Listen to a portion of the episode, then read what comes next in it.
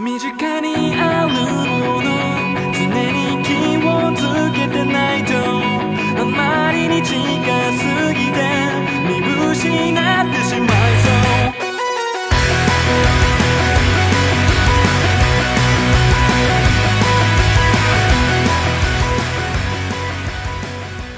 大家好，欢迎收听这一期的《号角周报》，我是 Rico。大家好，我是 Captain。哎，Captain 又回来了啊！鼓掌，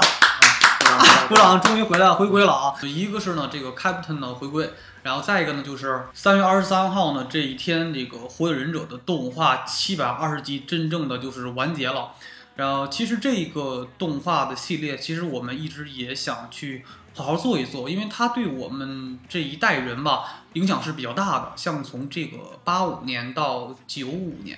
这十年的这个一代人吧，基本都是呃被这部动画所嗯陪伴着长大的。然后，其实这个动画其实在这个去年的这个漫画系列六七百集已经正式的在整个正片上已经算是完结了。然后就着这个热度呢，我们就聊一聊这部动画的作品吧。然后也给大家放一放这个大概从十五年来，这个动画出了无数的主题曲啊、BGM 啊，然后我们会在节目中呢，呃，时不时给大家插播一些呃我们选择的一些比较好听的、具有代表性的火影的这个主题曲或者是伴奏。呃，正好在做这一期主题之前呢，我先讲讲这个呃。动漫的基本的一些资料，因为可能有的听众没有，呃，看过这个作品，然后讲讲这个大概的一个剧情啊，或者是一些资料。这个动漫作品呢，是由日本著名的动漫作家岸本齐史所创作的一部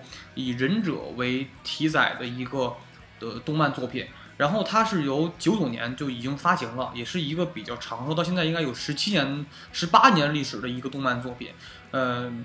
由日本最应该是最好的这个最著名的动漫的这个呃发行社就是集英社所 发布的一部动漫作品，而它讲的是由这个主人公呢是一位叫做鸣人的呃一个少年，讲他的成长经历和过程。而更多这个作品呢，讲的题材大部分都是，呃，关于友情跟羁绊。羁绊一直是就人与人之间的这种羁绊，一直是火影中一个很重要的题材。它不像海贼，海贼是可能讲友情啊、冒险啊这些东西和自我这些东西，而火影更加注重友情跟羁绊。呃，因为这个就是也是前段时间看这个最后这个一一集动画吧，还是挺感动的。因为就是这个动画是以这个鸣人跟雏田两个人。呃，基本就是完成了十五年的长跑，然后就结婚了，就是也很感动。当时看这个弹幕上，很多人都说这个完结啊，撒花啊，然后恭喜鸣人呐，太子妃啊，然后说这个童年结束了。其实也确实是因为这个看这个动画的人的年龄段，嗯，浮动比较大一些。像我们这个还是学生的我们，或者是上班的一些嗯八零后们，都在就说这个动画的完结代表着童年真正结束了。啊，还是很感慨吧，也代表着这个，也是一个伟大的，也算是其实可以算是伟大吧，因为在这个《龙珠》之后，呃，能享誉世界的这个作品吧，就是《火影》肯定算是，呃，一代就是很重要的作品，所以说它也是很值得我们去怀念的一个东西，因为它代表着一段岁月的结束，而且好在这个动画还是完结的还算比较及时，就它当时被列为。就有生之年这个系列的，这就指的是这个动画连载时间太久了，从九九年到现在大概有十六七年的时间了，动画又有十五年的时间了。当然，很多人都觉得这个有生之年是看不到了，它确实很长，因为它就是好在它不像海贼啊那些，就是完结的时间还遥遥无期，还是比较就是尽快的完结了。其实这个动画一旦变成长篇，这个动画的完结。和不完结这个问题就不归作者了，对，就基本归这个出版社管了，对，或者是集英社在管这个事儿，然后集英社如果不让它完结，它就真的没办法完结，就只能一直一直回忆回忆杀。而且确实，这个《火影忍者》它是一个比较长寿的漫画，都不像咱们当时也看了很多别的这个漫画，同期的时间内，比如《死亡笔记》啊等等啊，但是都没有它这么长寿。类型漫画吧，它属于热血漫画里边。就是开创性的那种，就是从引一个弱鸡主角，然后慢慢成长，这种这种就是套路，火影忍者算是用的比较早的。像海贼还有其他的一些热血漫画。龙珠也这样，对啊，但是但是他还没有龙珠那么的优秀，可能还是要差一些吧。嗯但是他也是，就当时可能是，呃，我觉得当时我们是初一正式开始就传追这个嘛，然后全班的男生都在看，嗯就没有不在看的，基本都每天就跟电接话题似的。周四下午七点，对字幕组基本上准时会放这个动画片。对，或者是更新这个漫画，嗯然后那个时候就是基本每一天的同学都在去聊这个，每一周，哎呀，你看最新一集了吗？开始互相扯。但是那时候我们面临着一个困境，就是说这个漫画当时是你要想更新的看，必须家里有电脑，嗯然后一定是父母让你用。然后家里同意你看漫画和动画嗯，那如果你看不了呢，你去网吧还还进不去，年龄小啊不让进，就只能去买一些当时一些中国比较多的一些连载的那个带连载日本漫画的这些杂志嗯，比如说那个《动漫前线》，然后这个就几版几个版有这种关于火影的连载，但是比较慢，它是一周一本儿，然后你要去天天追，对，然后这个成本比较高，那时候对于我们来讲，然后就需要去看，然后那时候是，当时我是看到了这个呃鸣人跟佩恩的就是在木叶村的那场决战。然后看到那个位置，然后就基本就追不上了。然后后来是又过了几年，然后从这个三百大概六十集的这个状态，然后一直在往前赶，然后整个最后把这个到七百集就给补完了。其实这个漫画对于我们来讲，真的是影响到了我们很多的生活和我们的兴趣爱好吧。比如这个，呃，那时候我们初一，然后组织过特别多的，就是组织过社团，动漫社团，然后去就是为了 cos 火影，然后去玩火影的 cosplay，然后那时候大量的买关于火影的，就是各种首饰和衣服，当时是苦无，然后护额，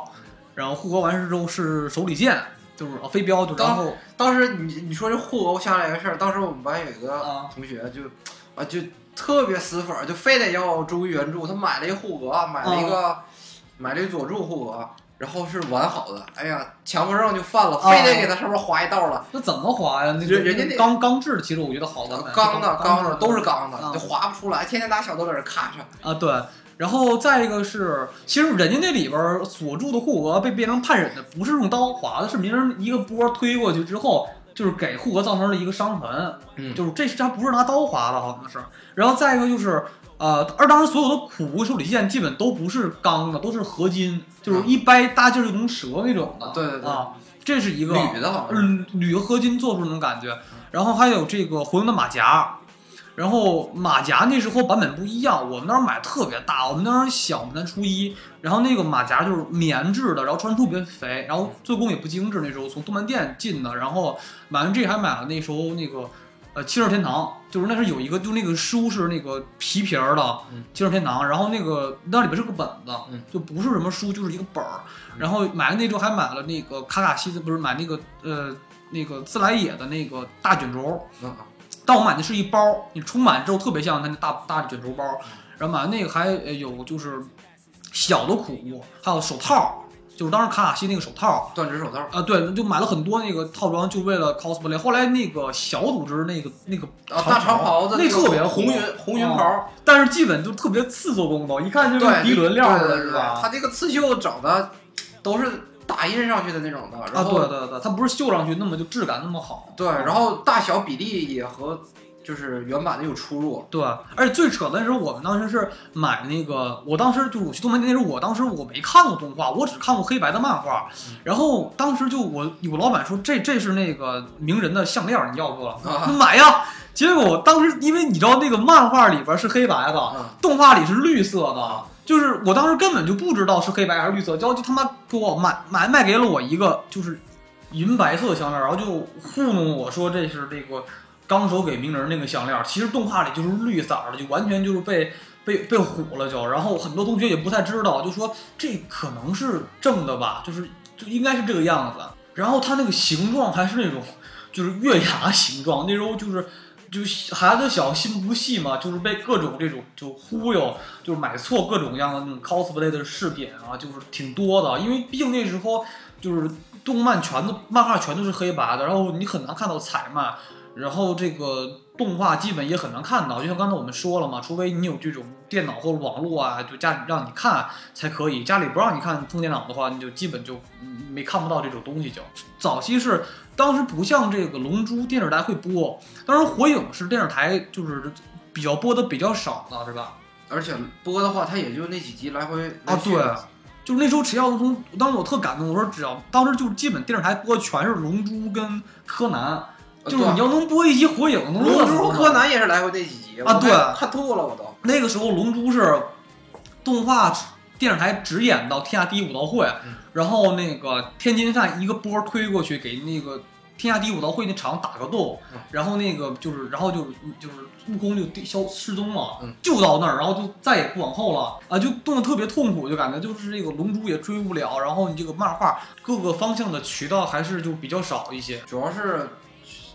哎呀，审核问题这个问题就不用多说了。对，审核问题还是哦，但是那个时候一个是看火影，然后一个是看，但是死神的就是漫画基础群还是没有火影这么多，嗯还是要稍微要要差一点的，然后名知名度还是没有像火影那么高那种，还是它的大剧情方向控制的不是特别好，死神那边。对它虽然也是热血啊虽然前期做的确实也不错，也是那种经典那种热血漫画，但是他节奏控制不特别好。其实火影也跑偏一阵子，对。疯狂回忆杀，然后再他用回忆杀来那个就是缓兵，然后来认真的就是去布置了一下后边的剧情，然后这个后边的剧情才不至于就是烂尾那种的。但是那个回杀很伤，咱们一会儿谈这个回杀的问题啊，啊。一个一个他还有嘴遁的问题，啊，对，这两个最痛苦的是基本上。就输出靠吼，啊，对，你跟实力没啥，关系。他是说那种说，就是不是输出靠吼，是说就是他这个嘴遁指的是说打一个 boss 的时候，可能不用什么火盾啊、水盾、风盾，是靠嘴给你说服了。就 BOSS 就被教化了就，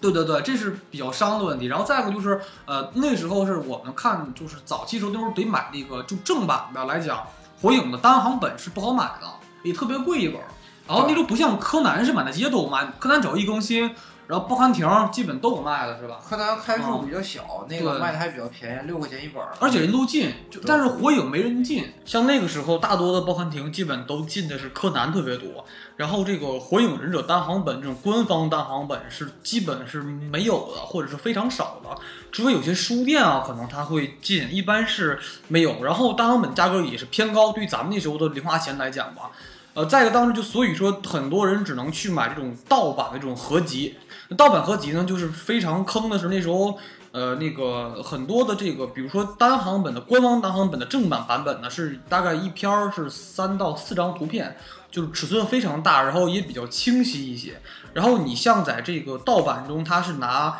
官方中的四到五页的这种那个篇幅。压缩到一张篇幅上了，导致每张图特别的小，然后就是字儿也特别的小，然后可能盗版印的质量也不参参差不齐，有的墨重，有的墨轻，然后边缘比较模糊一些。所以说，就那种小时候看的时候，感觉还特别津津有味儿，还能看进去。但现在大了再看，眼睛是真的就不行了，觉得特别的累。就是印盗版漫画那些人，全都是从网上那些就是翻专业翻译动动漫的那些字幕组或者是翻译组手里边去取得的资源，然后把人家水印给打了，然后印成那个盗版书。但是人家就是网上的那些翻译的人员，他们翻译的速度就不固定，对就导致了这些印盗版漫画的人，他们没资源呢，他们自己也不会也哦，也不懂日，语然。后就就你感觉看想看到火影的最新的东西比较难，这这是这是初中的时候。有的时候都能找着，基本上印盗漫画的都从爱漫画上抠下来。对对对，还有一些就是说，他们把一些就是《火影忍者》的这个就是剧场版，就还是那个番外篇，还不是那种正儿八经的那种，就是主线的这种动画，他把那些番外动画，然后给截图，然后印成书，然后就直接就是当做漫画卖给你，然后就那时候不懂嘛，然后感觉一看特别怪，跟主线剧情还没什么关系，然后越看越不像那种漫画的风格，还特别就是一看就是那种截图上来的东西，然后就去就糊糊弄孩子们就给卖，就那时候特别多这种就是市场特别的混乱，就就没有那种正儿八经那种官方单行本，就让能让我们买到。到初二初三再去买一些杂志，然后每每每星期多十块钱，钱去买各种小的看杂志去看连载，然后那就那几页就啊就来回来回翻，对就每周就看那一几页，就哎呦我天天就琢磨里边东西，有的时候忘了前面的剧情，你还没地儿找去。啊，对，你还不能问，然后大家就从别人嘴听啊交交流交流交流那个情报啊啊，你看到哪儿了？我看到哪儿了？哪个我不知道？你给天天一下课，几个人一扎堆儿就分析这个东西。甚至那个时候，就是我们当时都把一些就是每一期连载的那那几页儿，就是给撕下来，然后就是就是，然后每期都攒这么几页，然后给定成小本儿，然后能翻得更过瘾一些，到这个程度基本的。然后那时候我们玩游戏也是，什么波波运波波房都开始改成火影的招儿啊，对啊，啊，然后谁要能记得火影招儿多一点儿，就是老牛逼了，啊，老牛逼了！啊对这你一说个招儿，我这都接不上我都。啊，对对对，这个就确实是一个，就是一个一个现象，基本属于的啊，因为基本所有人都在去这么的追，然后基本他也是来讲，就是所有的男孩儿，呃，无论是不是漫迷，基本都会看过这部动画，然后他也陪伴了整个从八五后到九到九五吧，这个大概十年的这个就是这个年龄段的人，呃的青春特别大，基本是。对然后基本就所以说你能看到现在很多当时我身边有很多比我大的哥哥们呢，像那些八零后工作的、结婚了的一些人，他们就是还在去关注火影的这个进展，然后甚至比咱们还热情。当然，甚至他们去看这些那个舞台剧版本的都非常感动。但是我感觉舞台剧版本我是看不太动的，基本上。那那个捉鸡的造型跟化妆，化妆，然后武打场面，就这咱们一会儿也是话还有美。瞳，我啊！我！操，那没办法呀。当然，我看所有的就是火影的 coser 都戴美瞳，因为写轮眼怎么做啊啊？我白眼怎么做啊啊？没有办法。那时候我感觉最难弄的是那个轮回眼的那个美瞳，那个就比较难难做，我感觉。你买了，关键是你能不能看着东西戴哎，上去？对的，那个它不叫写轮眼，还能就好点对，就面积比较小，它那个一圈一圈一圈的还是还是紫色的，它是紫黑色那个轮回眼，还属于。我感觉其实这个动画到现在的完结吧，其实还算是给了一个比较圆满的一些的，就是解释。嗯，啊，总的来讲，就是它现在就是我们可能在下一期的时候会聊一些从火影早期到中期的完事儿东西，我们会去聊这个情节。我们今天聊聊火影最新的一些我们的槽点和我们的看法吧，因为它毕竟是现在它还不是真正真正的完结。因为现在还出了很多相关的衍生跟这个延续下来的东西，呃，一个是现在这个漫画现在还在由岸本齐史本人去画，然后偶尔去画一些关于这个七百集之后的一些番外篇的这些故事，然后现在还出了这个在去年出了这个火影忍者的这种单传体的这种呃舞台剧真人舞台剧，这个是首例吧。然后官方舞台剧嘛，然后评价还算挺好的，呃，现在还出，今年出了是应该会出这个第二部的舞台剧，就叫做《小知音》。然后现在它这个剧情走的应该是《火影忍者》不呃《疾风传》的故事。然后现在刚刚出了一些这个定妆照啊，比如说大蛇丸的，然后这个。呃，鼬的，然后卡卡西的一定妆照，现基本都出来了。而且这个第一部的舞台剧应该在去年的时候，在中国的一些城市，呃，进行过巡演吧。而且在这个动画的七百二十集完事之后呢，会继续出一个正式的《博人传》，就不是电影了。动画的这个《博人传》就基本再画的话，基本就是就是岸本齐史本人去监制，但是他不再去就是去参与原画了。然后剧情什么他也他也不怎么太去负责了，基本是。现在这个岸本齐史在画他在画新的作品啊，他也画不动了，就是接这种大型长篇，他已经画不动了。都是年轻的时候，其实别看一期他就画几页漫画，他这几页漫画画的可费劲了，画了十几个方案，完了一个方案都选不上，最后离交稿日期或者是离刊载日期还剩下几天，然后没日没夜疯狂画画。对这种事儿都是年轻人才能干出来的。但现在是这个集英社也是不想放弃这个 IP，就总想说再延续延续啊，怎么样？他主要是就是每个大的那个漫画厂商，他都在手里边得有一个就撑门面稳定稳定的长篇，就是火影可以完结，但是它完结必须得有其他东西能顶上，对对对。但是还没有人能接得了他的班啊，儿。对对对，现在就是经常在炒龙珠，然后龙珠和火影，但是火影现在真的是基本就是就这个这这个 IP 基本它的这个很多价值已经是快被挖掘完了，就基本就是已经没有多少余热了。现在只是集英社在去，咱们说叫狗尾续貂吧，它可能再去想把这个东西挖掘的更加干净一些，然后把它商业利益更加扩大化一些。然后其实咱们现在说说这个漫画跟动画之间的时间线吧，其实这个动画呢是一个按着标准时间线一步步来的，就是讲的六百九十九集跟七百集之间是个无跨度，就直接讲的是，呃，鸣人跟佐助他俩决战之后的一系列故事，没有那种像漫画那么大的跨度。基本这个你像漫画跨度是比较大的，漫画六百九十九集跟七百集之间大概中间的时间线。呃，至少隔了大概一个十年的时间，就直接从他俩的决战，然后直接跳到了大概是十年后，就是鸣人街这个呃期待呃火影的故事。而且这个漫画现在是呃画了两个番外篇，评价还是挺好的。所以说，从六百九十九集之后，如果再去想看一个完整的这个时间线，就应该是先看完这个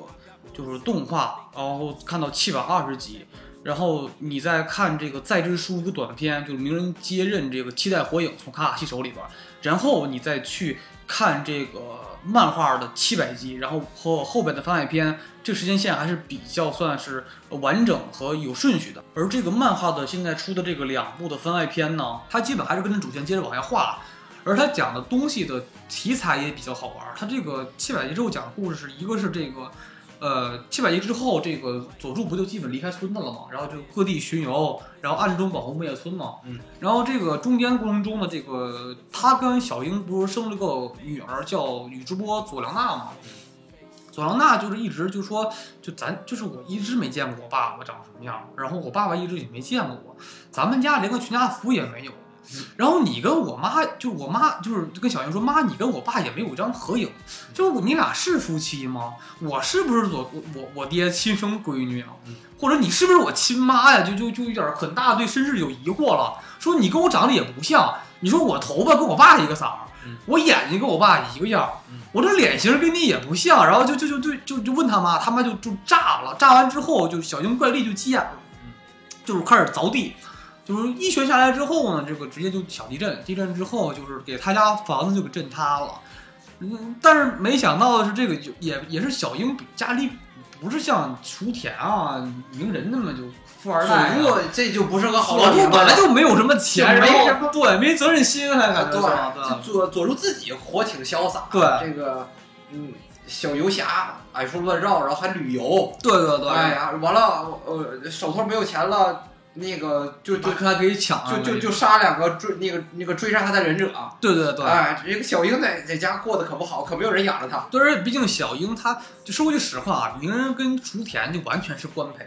就是一个是官二代，一个是富二代，就是家里都名门望族，家里有的是钱，这个不用担心。这个小樱他们家就是老百姓，然后就是小樱贷款的房子，就因为小樱的一拳，嗯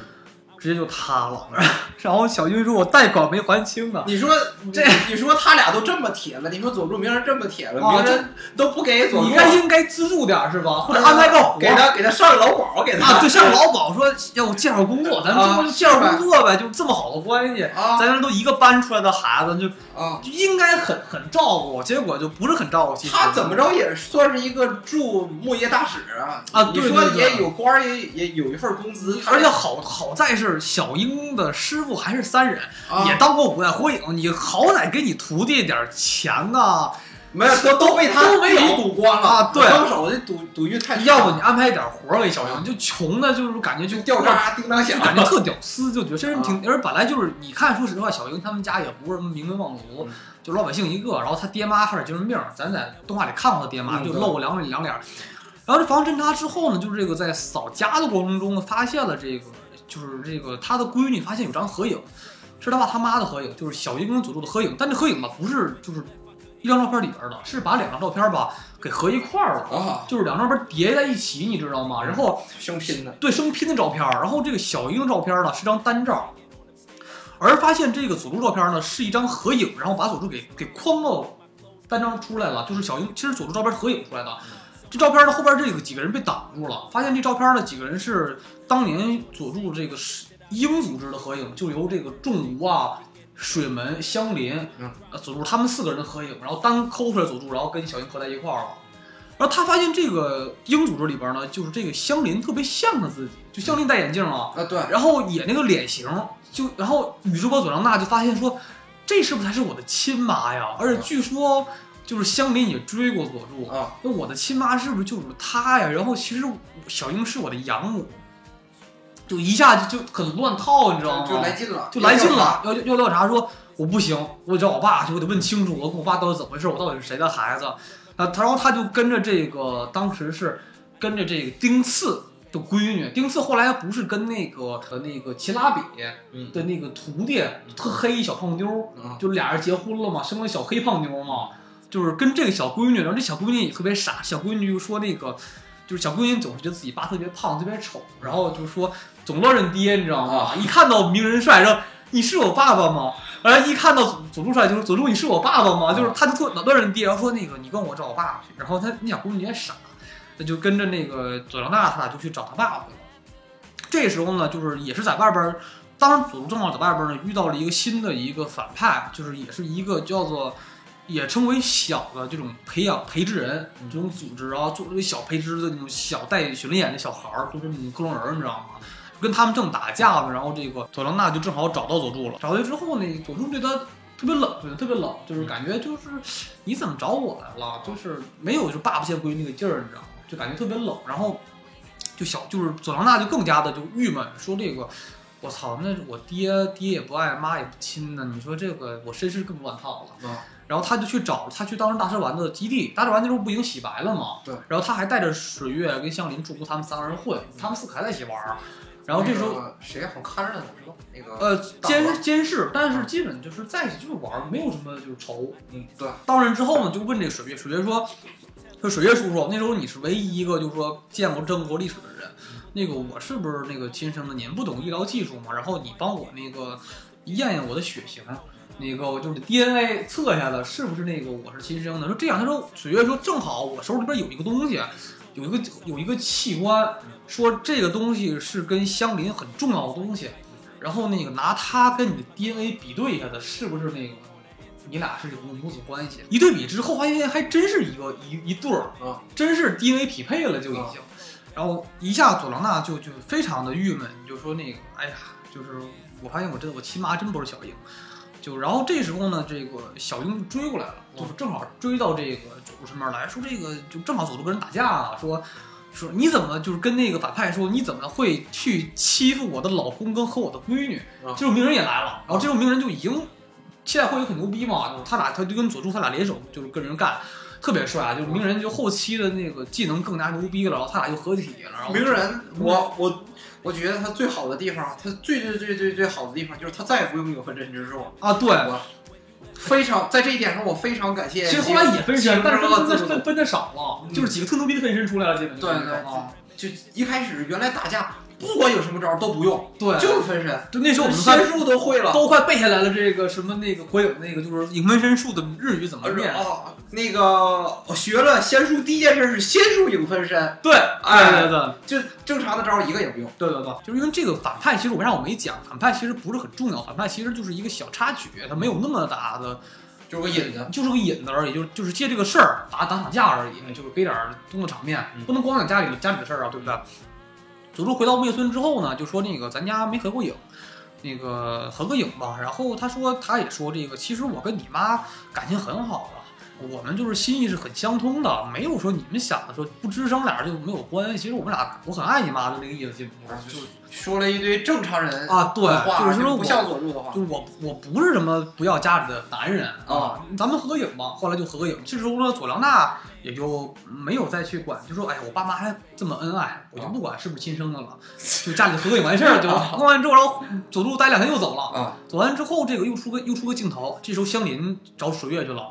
水月他说，前两天那个小小樱她闺女来那个找我问身世问题，我就把那个你你放那那那根脐带我给人压了。然后你俩是闺母子啊，然后香林就说那根本就不是我的脐带，那个是小樱的脐带，其实是这个佐助在后期不就一直是在就是世界环游旅行嘛，然后小樱是在后来就是追到佐助了，就是去跟佐助一起旅行的过程中呢，就两个人就真有实质性发展了，然后小樱就怀孕了。正好路过这个相邻的基地，因为相邻也还有那些大蛇丸的老基地在嘛，然后他俩就在这个大蛇丸的那个基地里边，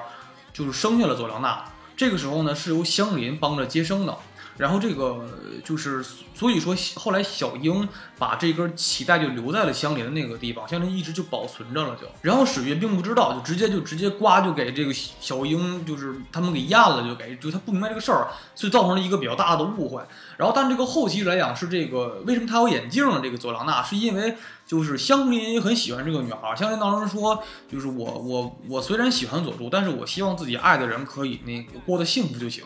然后他就也很喜欢这个他们的女儿，然后就把这个眼就是总送给那个佐良娜眼镜，因为香菱不戴眼镜嘛。其实这个就是佐良娜其实并不近视。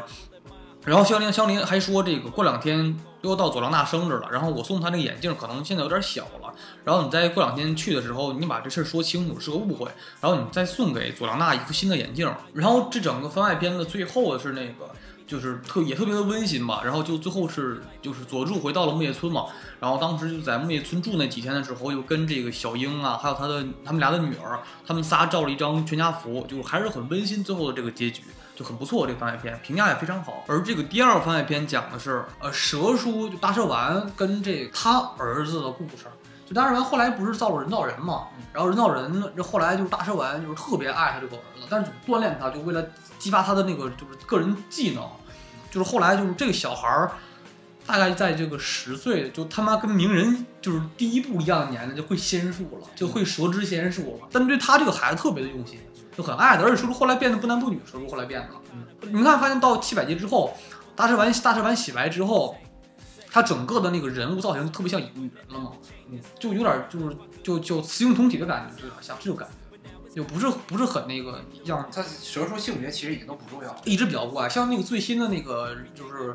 舞台剧版本的那个第二部，呃，真人演的大蛇丸是女人演的啊，不是有男人扮的。现在这两部这个番外篇反响还都不错，然后但是这个不是定期出，就是岸本其实可能说有灵感有好的剧本，他就会再去画两集，没有的话呢就基本就先搁置着。呃，但是我看到最后这个番外篇的感觉还是挺好，觉得经历了那么多之后，呃，水月跟仲吾啊，他们几个人还能跟大蛇丸玩的那么好，就没有那么多仇怨。其实后来仔细的想想，其实大蛇丸从来都不是一个特别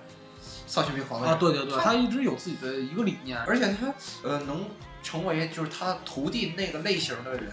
他都对这这些人挺好的。对就是先是佐助，先收收了佐助佐助当徒弟，然后啊，教了他那个东西，他那个组织就是他们几个在一块儿的时候，也没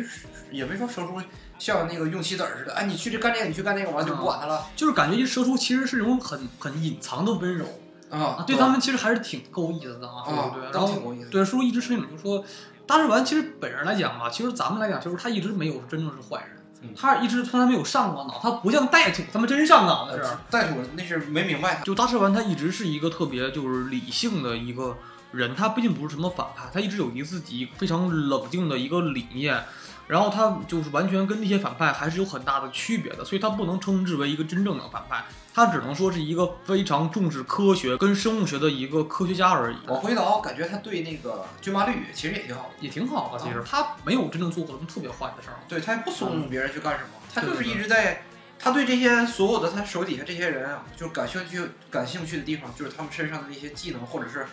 就是特殊的那种特质，他只是为了那个科学研究目的，对然后或者锻炼一个人再去做一些事儿，但是他真正的目的还是为了和平或者为了大事儿，他从来没有说为了像班啊或者是那种感觉就是他小的时候就是这三个三人，就是小的时候那个蛇叔感觉就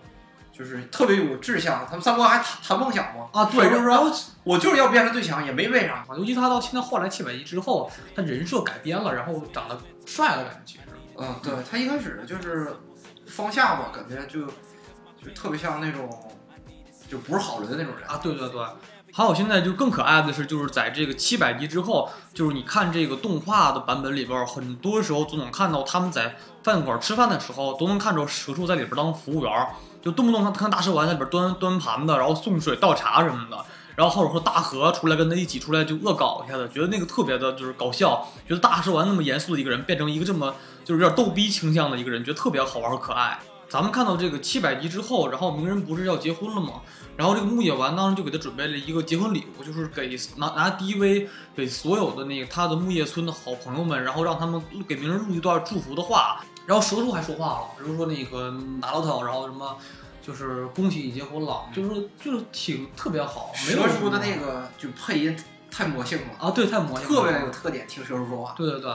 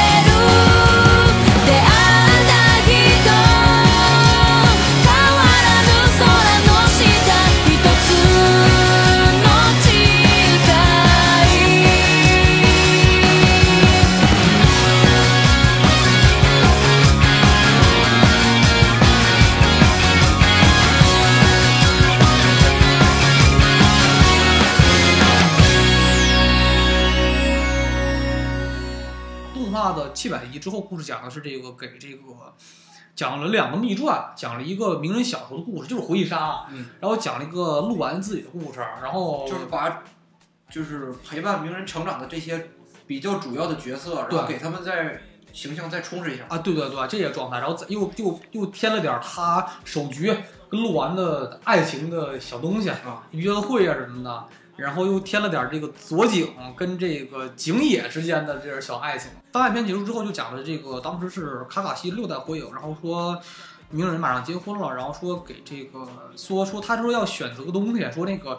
因为结婚当天嘛。不能所有人都来参加婚礼，有些人需要去值班儿，需要去警戒，嗯他去做任务。然后那一天就是我要根据你们的送鸣人的结婚礼物，看谁送的贴不贴心，贴心就来就参加婚礼，不贴心的呢，就是你们就跟名人关系比较远的就去值班去吧就。他就所以当时准备了个十级，然后就是每个人准备各自的礼物，然后丁次准备的是特别好吃、特别就是最上档次的料理店，那料理店呢只能是就是火影和风影就是影影级等级的人才能吃那种高级的，就是、就是当官才能去的饭店。这肯定算是丁次最后的礼了。啊最在最在他当对对对对当忍者，还有还有什么别都不是啊，对，就送就是必须得是吃。对，说送名人一出点两个最好的那个券儿，他送三张，嗯然后怎么三张呢？说他们吃我也跟着去吃，我也跟着去吃一个，咱就送三张券儿，然后一个是丁次，然后那个想小李想半天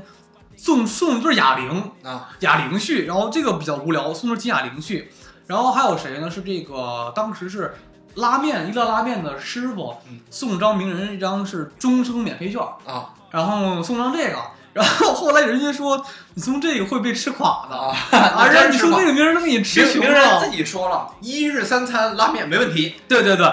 送了这个，这不就跟你一样吗？啊有面条没问题嘛。然后他他们好像别人送的礼物，还有那个谁，然后呃小英送的是一个相框，然后他们送了很多的这个礼物，还算可以。然后送礼物之后呢，这个就是卡卡西说，就是不合适啊，说关系都挺近的，不能把谁就刨出去，谁就谁就不刨出去，这样不好，不能就是厚此薄彼嘛。他这样，那个伊洛卡就说，这样伊洛卡说，那个咱们就当天都参加了婚礼，然后你这样，咱就咱们不跟名人，毕竟人情挺大的，当时他救了所有的就是各个五大村的人都救了，咱们请别的村儿当警卫和值班的呗，嗯然后咱物业本村的人都参加婚礼他说行，卡卡西就去求歪罗，说歪罗能不能那个派点人来啊，然后帮值班啊什么的。然后行啊，没问题啊。然后特别可爱的是，当时是那个是是谁呀、非要让那个那个那个歪罗录他妈 DV，、嗯。就是录点可爱的东西，你知道吗？啊。然后就完了就他妈急眼了，就说不鸡巴录。啊。然后看九郎就说录我录我录我录吧。然后瓦罗就不成一个沙包大藏，啊。直接给全冲走了，就 别他妈让我录这种，就瓦罗就急眼了，就我不是我是严肃的人，我不能录这种，就是很尴尬，但是很很逗，然后形象要保持到要保。要保持男神的形象，不能太太太过于开心啊，然后不能太太掉价。我是一风影还是冷面男人，我怎么能呃那样？是不？是？然后这看九郎手局这俩人估计就纯看热呃，闹。看九郎特别爱逗他弟弟玩儿，然后这个时候那个还说那个什么，就我罗也说说那个我要送礼物的话呢，我这样我就不代表这个，咱俩是我跟鸣人是哥们儿，然后我没有必要说代表这个影的身份、风影身份去参加婚礼，那样太太油了太太俗了。了。我就代我代表我自己本人去参加鸣人的婚礼，这是最好的一个礼数。嗯，那这样他就参加，他们都参加婚礼去了。就后来那个齐拉比他们也都去了，而且齐拉比到最后基本也是感觉就是。就是风影他们基本都去参加婚礼了，感觉还不错。而他们都给所有的主要人物都给鸣人录 DV 了，就说祝鸣人新婚快乐啊，怎么着怎么着，还特别特别特别的，就是感觉很很融洽气氛基本上。然后其实但是倒是到七百二十集之后，就是基本当时我当时也头一次在等，因为说句实在话，咱们平心平心而论来讲吧，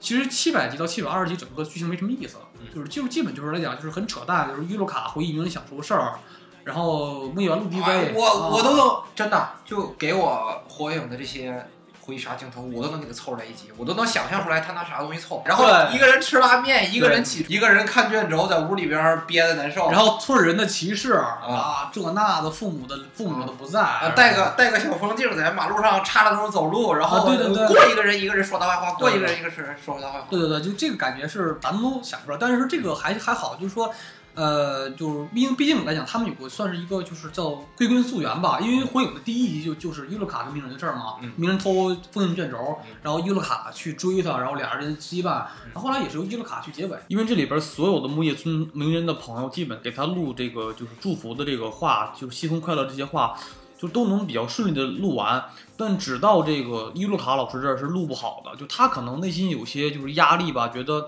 鸣人是我带出来的，然后我陪伴他这么多年，就他可能会有一些就是压力和紧张就已经是半个爹的身份。啊。对对对，后来就名人就说那个老师能不能你他们叫卡卡西，招的是伊洛卡，说那个你能不能以我父亲的身份出席我的婚礼，因为名人没有父母嘛，然后出席身份这个伊洛卡就很高兴同意了。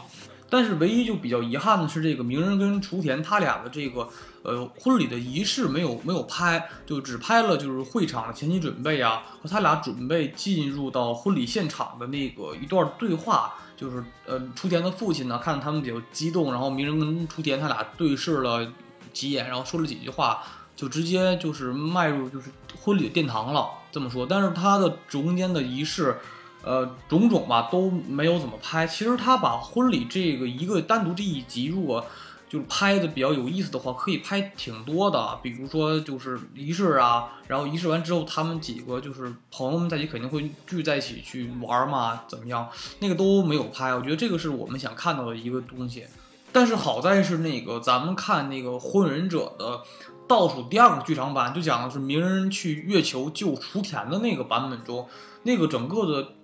影片结束之后的那个字幕啊，后边放了很多当时鸣人跟雏田就是到后期结婚典礼的一些照片儿，比如说嗯，雏田跟小樱他们那个自拍啊，然后就是就是几个在朋友在一起之间聊天儿，还有他们在一起喝酒的照片儿，那是有一些的。这一点可能是稍微补充了一点儿关于这个鸣人跟雏田他俩婚礼的一些的，就是缺憾吧。但他俩结婚那时候感觉还是很感动，因为毕竟是他俩是。咱们见过最长久的情侣啊，十五年啊，嗯，就是这个动画从开始到结束，大概是整个十五年的时间吧，基本就，基本是整个涵盖整个很多人的青春就结束了。然后当时很多人看这个，从 B 站上看的时候，感觉很多人都刷弹幕啊，说撒花呀、完结啊、恭喜鸣人啊，然后太子妃嗯结婚了，就是管那个雏田叫做太子妃嘛。其实也是真的，很多人都说这个童年结束了。他这个年，他这个童年指的并不是什么年龄上那个童年，指的是说对一代人的这个整个的一个岁月的一个印证吧，就基本是结束了。所以当时看呢，我也是挺挺感动，有点这个酸楚不感觉。只是后来吐槽是一个是雏田的造型比较丑啊，那个婚礼照有点丑，然后脑袋上顶了一个炒鸡蛋，那是。啊，对，顶了一个那个就是什么花儿，我感觉挺挺，而且那个脸妆化点吓人，画点他那个妆发路有点像像那个谁，像大土木辉夜嗯那个大白脸妆，你知道吗？啊，本来就白眼，还有白脸妆，大红嘴唇儿，然后有点丑。然后但是结婚了吧，算是一个很完满的一个结束吧。其实这个结束基本就是嘛，但是。火影整个的本身的大走向还是不算完结的。现在我们刚看那个《在之书》还算不错，那个也就是个十集短片嘛，那也是也是由岸本齐史画的原画漫画，然后做出动画了。那个大概只有一个呃十分钟长的一个短片动画，然后那个讲的是这个鸣人呃正式接任卡卡西成为七代火影的短篇故事。其实但是没接任成的故事。啊，对，其实就是当时就讲的是这个，就是卡卡西作为六代火影，基本想这个退休了，然后打算把这个经过应该很多人的意见吧，打算把这个呃七代火影的位置呢交给鸣人，然后很多人在准备给鸣人这个叫做接任典礼，然后在接任典礼当天呢，这个是雏田先去就是现场，然后去操办去了，跟鹿丸他们。然后这个在家里边，这个鸣人在家准备的时候呢，这个因为要带这个博人跟他的女儿一起去嘛，就是两个一儿一女都要带去参加这个典礼。就是在去的过去的之前，在家里边这个就是小女儿非要拿那个一个就是粉色熊猫在那儿，就是拿这个玩偶要去参加典礼。然后博人作为哥哥就说这个太丑了，你不要拿去。然后他妹妹就不同意，就两个人就就争起来了，就两个人一起抢，就是扯这个。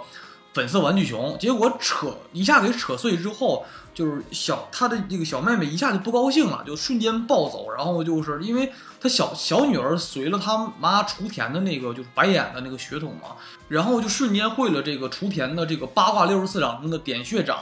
就就就是暴走，就非要揍这个博人，然后就博人就找他爸说那个爸不行，那个我妹发疯了，你你你快来拦着点儿。然后这个鸣人就上去就直接就是赶紧得护住博人嘛，怕博人挨揍。博人就是一看那状态，根本打不过他他妹妹。但是就鸣人并拿他们当孩子，就没有什么就是防备的心，就直接就是去就是生就是直接就挡拦一下子，结果就被这个呃他的女儿一掌拍到这个鸣人的这个就是腹部，就是九尾的封印的那个位置了。拍完之后，直接鸣人就休克了，这个九尾也给打傻了，就就所以到后期你再看到九尾看到鸣人的闺女之后，就特别的害怕。所以就那一下之后，鸣人就那一天都起不来床，所以就当时只能叫这个木叶丸去临时变身成这个鸣人的样子，然后去赶紧去完成这个典礼。而且特别好玩的是，当时是因为鸣人因为有事儿就迟到了去会场，然后录完就逗雏田说：“你们俩昨天晚上是不是啊太放肆了，就是太那什么了？”然后雏田就脸红说：“不可能，我们昨晚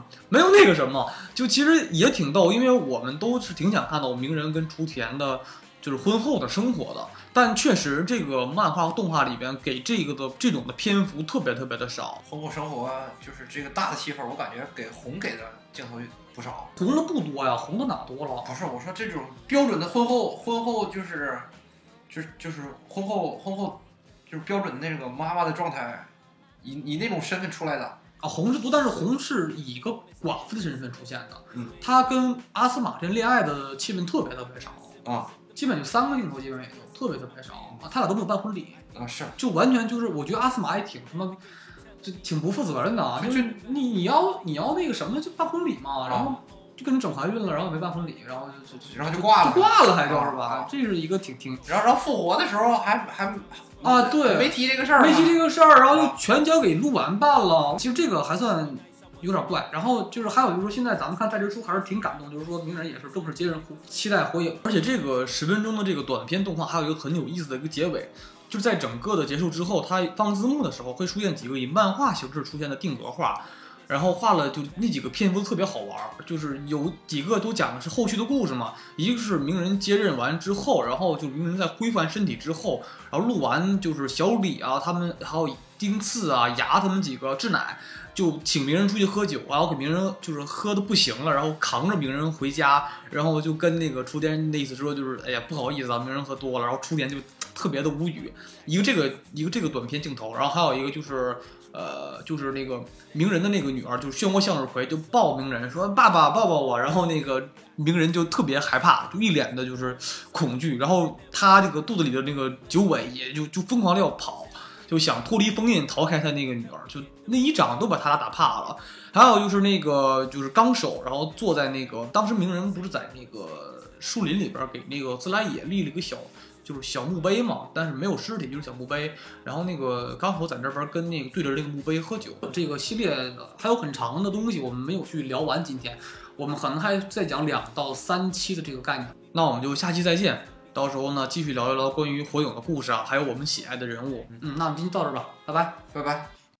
からの心を照らすものは何叫び続ける光届くまで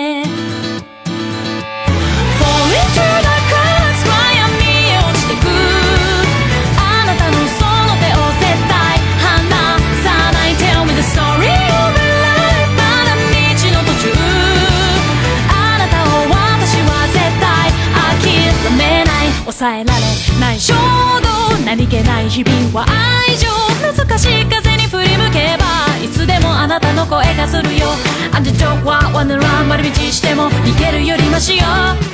自分で自分を信じられなくちゃ誰を信じ